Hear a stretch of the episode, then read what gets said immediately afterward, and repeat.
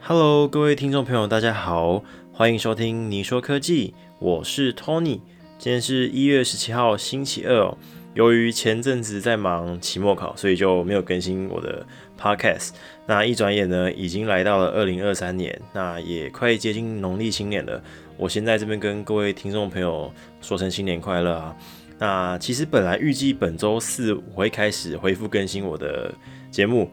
但是由于苹果刚刚更新了 MacBook Pro 跟 Mac Mini，那听到这个好消息，我当然是直接跳起来，然后赶快跑到电脑前面来，呃，写稿啊，准备录音。好了，那我们废话不多说，我们就直接开始跟大家分享苹果本次对 MacBook Pro 跟 Mac Mini 做了哪些更新吧。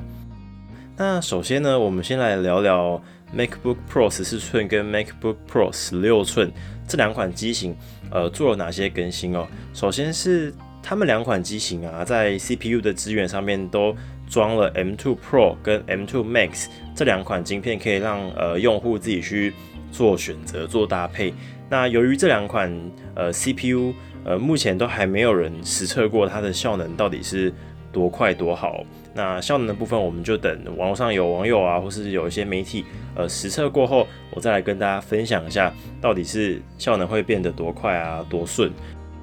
由于这两颗晶片的加持下，记忆体的资源最高可以来到九十六 GB 哦，这对于笔电来说，其实非常非常非常高的呃记忆体资源啊。还有啊，在这两款的电脑上面都搭载 HDMI 的连接孔啊，这相信大家在呃之前的机型上面都看过。呃，这一次的机型更新上面，它多了一项呃小小的功能，就是它会可以支援多声道音讯输出哦。对于有需要用到 HDMI 连接副的用户啊，算是一个一大福音哦。再来是通讯的部分，在 WiFi 的部分呢，本次机型升级了。可以支援 WiFi 六一哦，还有连蓝牙五点三也可以支援。最后是在呃大家最关心的东西，就是电池续航力。在这一次的电池续航力啊，在十四寸的上面可以最高达达到十八个小时的续航，在十六寸的部分啊，最高可以使用到二十二个小时。那也相同跟十四寸一样，比上一代多了一个小时的使用时间。接下来我们来看一下 Mac Mini 哦。那 Mac Mini 算是这一次更新里面我最喜欢的一台电脑。首先呢是 CPU 的部分，它支援了 M2 晶片跟 M2 Pro 的晶片，可以让你做选择哦。那这有什么好处呢？其实如果大家知道说上一台的 Mac Mini 的晶片其实都不支援一些呃创作者跟一些影片的剪辑者会需要的一些硬体加速，那这一次的 M2 跟 M2 Pro 的晶片的更新之后，它为呃这台 Mac Mini 啊带来了可以支援 ProRes 跟 ProRAW 的呃硬体加速啊，还有编码跟解码的引擎哦。那相信这个对于影片的创作者啊，跟一些其他呃有相关需求的创作者是非常非常一大的福音哦。毕竟你可以有一台呃小巧的 Mac Mini，那你只要搭配一个简单的荧幕，你不需要太多的预算，你就可以开始进行你的创作。再来，我们来聊一下记忆体的部分，在 M2 晶片的机型上面，可以选择的记忆体是二十四 GB。那如果你选择了 M2 Pro 的机型，你的记忆体可以达到三十二 GB。通讯的部分，在 Mac Mini 上面也支援了 WiFi 六一跟蓝牙五点三。最后啊，我来帮大家做个总结哦。首先是 MacBook Pro 的部分，那不管你是想要购买十四寸啊，还是十六寸的用户，那像今年的更新，我我个人是觉得啊，如果你是一般的使用者，是没有什么太大的必要去做更新。